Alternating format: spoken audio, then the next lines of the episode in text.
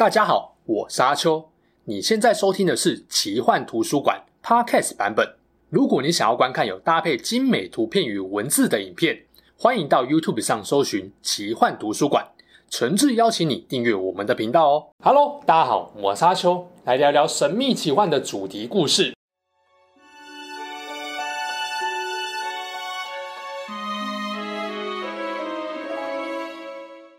身为一个电玩爱好者，我有一个习惯，就是会去观察常见的奇幻生物，他们在不同作品中会以怎样的面目出现。结果发现啊，有些时候明明是邪恶怪物，居然因为游戏美术风格比较 Q 的关系，变成差点让我下不了手的可爱怪物。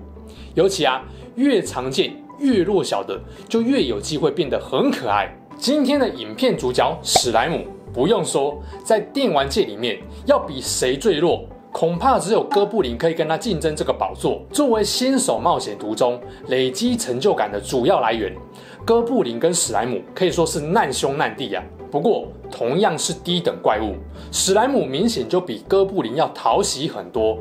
这当然跟外表有很大的关系。别说我外貌协会，很多哥布林就一脸奸邪模样，你能够真心喜欢他吗？我是没有办法啦，但你知道吗？看起来比较人畜无害的史莱姆，其实最早的祖先跟现在弱小的形象根本不一样。如果说哥布林是越靠近现在，能力越被强化的生物，那史莱姆可以说刚好相反，一路走来，它不断在被弱化。今天这支影片就要跟大家介绍这个电玩界的新手之友史莱姆的前世今生，帮助大家更了解。这个游戏最前期佛心送冒险者经验的低等弱怪，不为人知的黑暗过去。史莱姆是英文 Slime 的音译，是一种常见于奇幻小说跟现代 ACG 作品中的虚构生物。它们的外形很特别，通常是果冻状或半液体状，有的颜色呈现半透明，有的则是不透明。因为没有固定的形体。可以任意变换形状，所以也常见到它们进行分裂或融合。其实史莱姆的英文这个字本身的意思就是指黏液或者是烂泥状的东西，很直接也很贴切，表现出史莱姆的特征。它们的移动方式也让人印象深刻。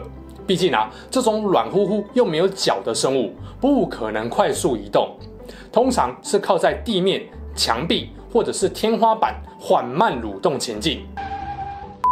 又或者充分展现出果冻柔软的弹性，改用端端端的弹跳方式。我相信多数在电玩中认识史莱姆的人，应该都知道，他是个万年杂鱼兼新手升等级的好朋友。因为他不止移动缓慢，力量也很弱小。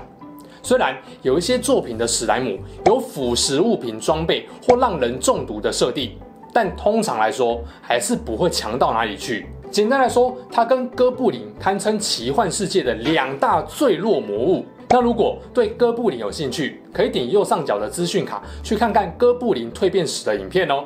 不过，就跟我在影片开头说的一样，最早出现在奇幻世界的史莱姆，跟新手之友一点也沾不上边。说是新手杀手，我看还差不多啦。那到底史莱姆是什么时候出现的呢？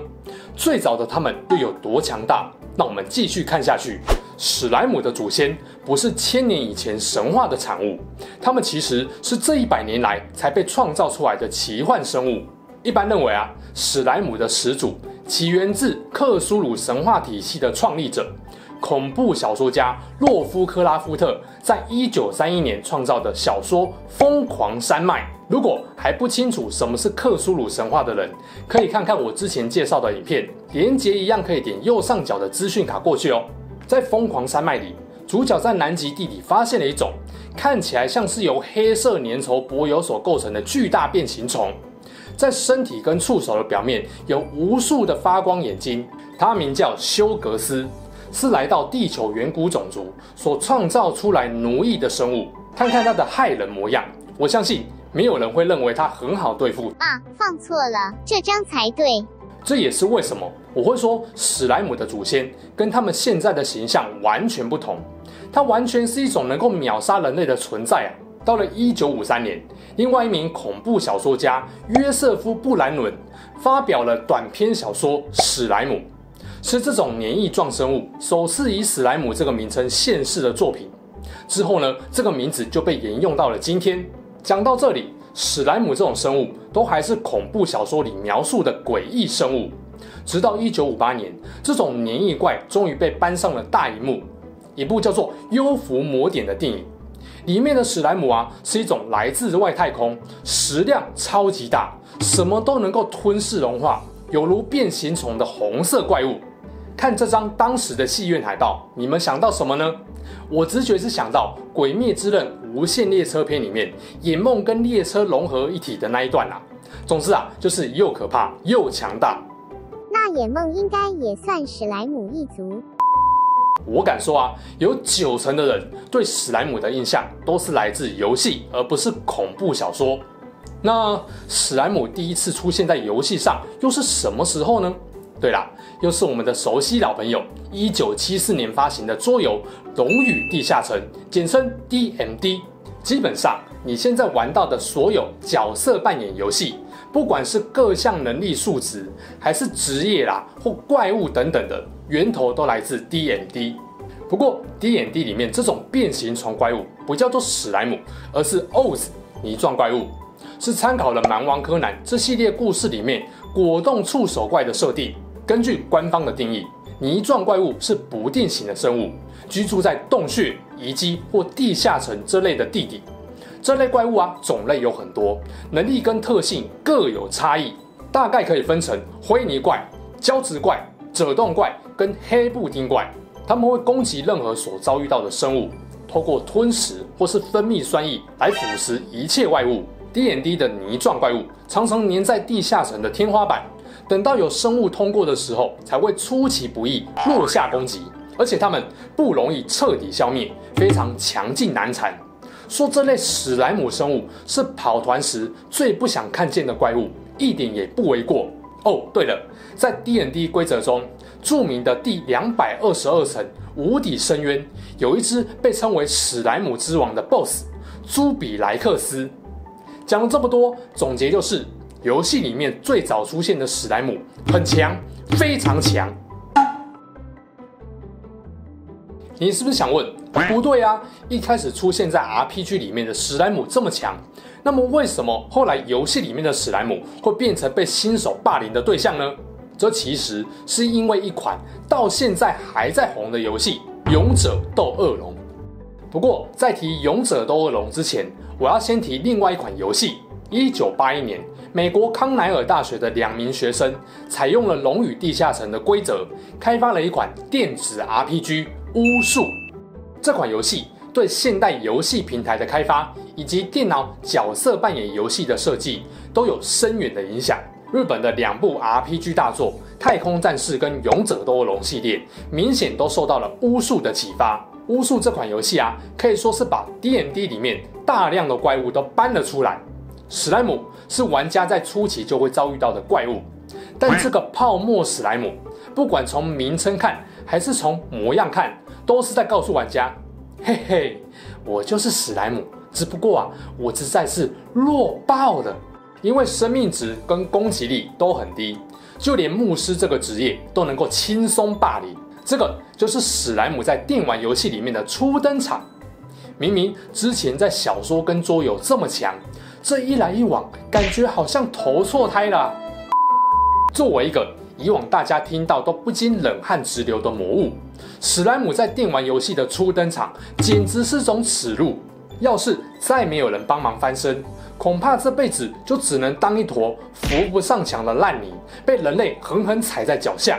还好，一九八零年代后期，勇者斗恶龙的出现，逆转了史莱姆爆炸性退化的命运。DQ 之父名叫枯井雄二，他迷上了巫术跟创世纪这类欧美 RPG，同时也见证了超级玛丽跟任天堂红白机的热销，决定也来制作一款。能够在红白机上面游玩，但不像巫术那么哈扣，是男女老少都能够同乐的 RPG，这就是初代 DQ 的由来。对 ACG 有一些基本了解的人，应该都知道 DQ 会红起来的一个关键，是因为由《七龙珠》的作者鸟山明担任的美术设计。例如说，这个一眼就能够跟 DQ 做连结的蓝色水滴，枯井雄二受到了巫术的启发，画了一个史莱姆的草图给鸟山明。大大，可以帮我优化一下这一坨长得像阿米巴原虫的生物吗？结果鸟山明看到之后，黑人问号，回枯井说：“这这什么东西呀、？”软趴趴的很难设计呀，嗯，不然改成这样设计应该会比较好吧？噔噔，这个 DQ 招牌吉祥物的憨萌形象就从这边诞生啦。如果不是鸟山明，其他的美术设计按照原本的形象来设计，我相信史莱姆绝对不会有今天的高人气知名度。本身形体多变的设定，再加上鸟山明简化了构图线条。让史莱姆的种类快速增加，迅速长成庞大的史莱姆家族。看看这张图，你就知道，无论 DQ 里面的史莱姆怎么变化，都不脱呆萌可爱的模样。也难怪能够受到广大玩家的喜爱，成为 DQ 的招牌吉祥物。蓝色水滴样的是最弱的史莱姆，但同样形状、颜色变成银色的金属史莱姆，则以高防御、高敏捷特性闻名。虽然容易逃跑。一旦击败它，就能够获得大量经验，可以说是 DQ 另外一个代表性的设计。而这坨绿色的泡沫史莱姆，很显然就参考了巫术游戏里面的形象，攻击附带中毒效果，连能力上也接近史莱姆的祖先。在红白机时代，电玩画面还很阳春，史莱姆这种形象鲜明又简单的生物，帮助 DQ 获得了前所未有的成功。你上网找找蓝色水滴的相关周边有多少就知道了。出个玩具公仔是基本的，史莱姆状的游戏手把也很正常，更甚至还有这种史莱姆肉包。只不过啊，这个微波过头后的模样已经不止呆萌，还有点吓人呐、啊。总之，由于 DQ 的发扬光大、变化多样且大多呈现水滴状的史莱姆，大大影响了后来的 ACG 作品。DQ 也不只是改变了史莱姆在大家心中的形象，更确立了史莱姆的定位，一种作为菜鸟勇者练经验的初级小怪。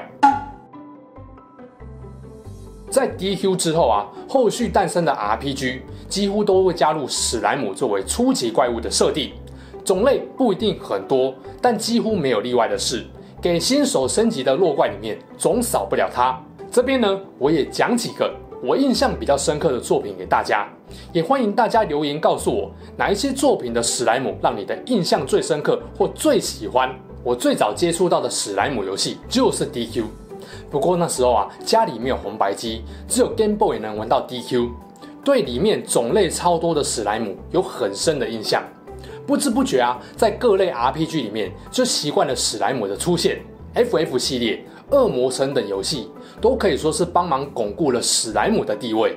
两千年以后，大型线上游戏开始流行了，我也不落人后，跟上了成为一流冒险者、屠杀史莱姆奇幻之路的一员。在这之中，玩的最久的就是天堂跟仙境传说了。天堂的风格本身就是中世纪写实的哈扣的风格，史莱姆的外形跟能力就比较符合 D N D 的时期，物理攻击打不太痛。还会腐蚀在地上的装备跟道具，是很称职的清道夫。那 RO 的史莱姆就是大家熟悉的玻璃，种类很多啊，什么玻璃、土玻璃、波波利、天使、恶魔、幽灵玻璃等等的，每种都很可爱，打死之后还会跟果冻一样碎掉。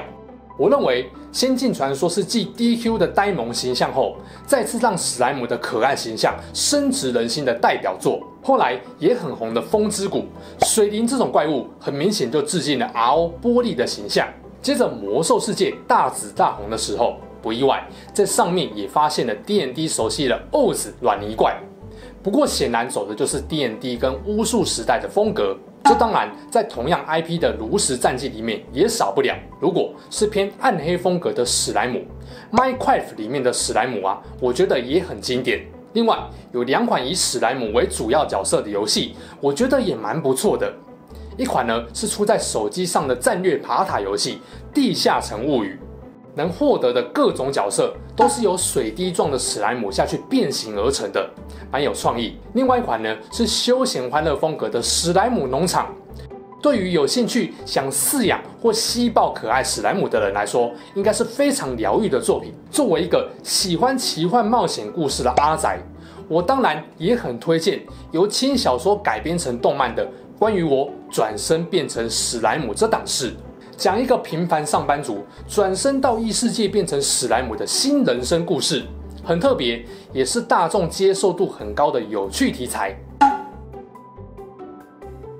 听完了史莱姆从过去到现在演变的故事，大家对于这个奇幻生物是不是又更了解了呢？没想到啊，这个过去给人憨蠢呆萌印象的弱小怪物，过去曾经有令人如此恐惧的黑暗面。从克苏鲁神话的休格斯，到现在我们熟知的可爱史莱姆，可爱史莱姆，我们会发现啊，史莱姆跟同样被认为是新手之友的哥布林不太一样。哥布林的演变比较像是慢慢成长上去，而史莱姆刚好反过来，呈现慢慢弱化的趋势。在一九八零年代以前，谁想得到这坨烂泥般的史莱姆会在未来变成 Q 萌可爱的魔物代表呢？虽然对任何生物来说，自身的弱化都不是什么好事，但 DQ 除了确立了史莱姆的弱化，也帮史莱姆定调成可爱的怪物，丰富了它的变化性，大大提升了史莱姆的人气。在这之后啊，我们对于史莱姆的印象也从一种讨人厌的怪物，变成了每个英雄冒险路上能够轻松获得成就感的成长基石，甚至啊，拿来当宠物也是可以的哦。无论你是比较喜欢克苏鲁或 DND 的暗黑风格，还是比较喜欢 DQ 之后的可爱风格，我必须说，史莱姆在奇幻世界的重要性已经远远超乎了我们的想象。作为游戏界里面最不起眼、最弱小的怪物，史莱姆依旧频繁游荡在新手村外或地下城内，时而缓慢移动，时而不停跳跃。一次又一次见证着每一位新勇者的诞生。下次啊，又在哪里看到史莱姆，别再鄙视他弱小，或把他当成小可爱魔物来欺负了。人家的祖先可是恐怖强大的克苏鲁神话魔物，好歹也给史莱姆一点尊敬吧。好啦，这期事件就说到这边。如果你喜欢我们分享的故事，记得订阅我们频道，也别忘了打开小铃铛。你的订阅、按赞与留言就是我创作的最大动力。之后还会跟大家分享更多悬疑怪奇的事件，我们下次见喽，拜拜。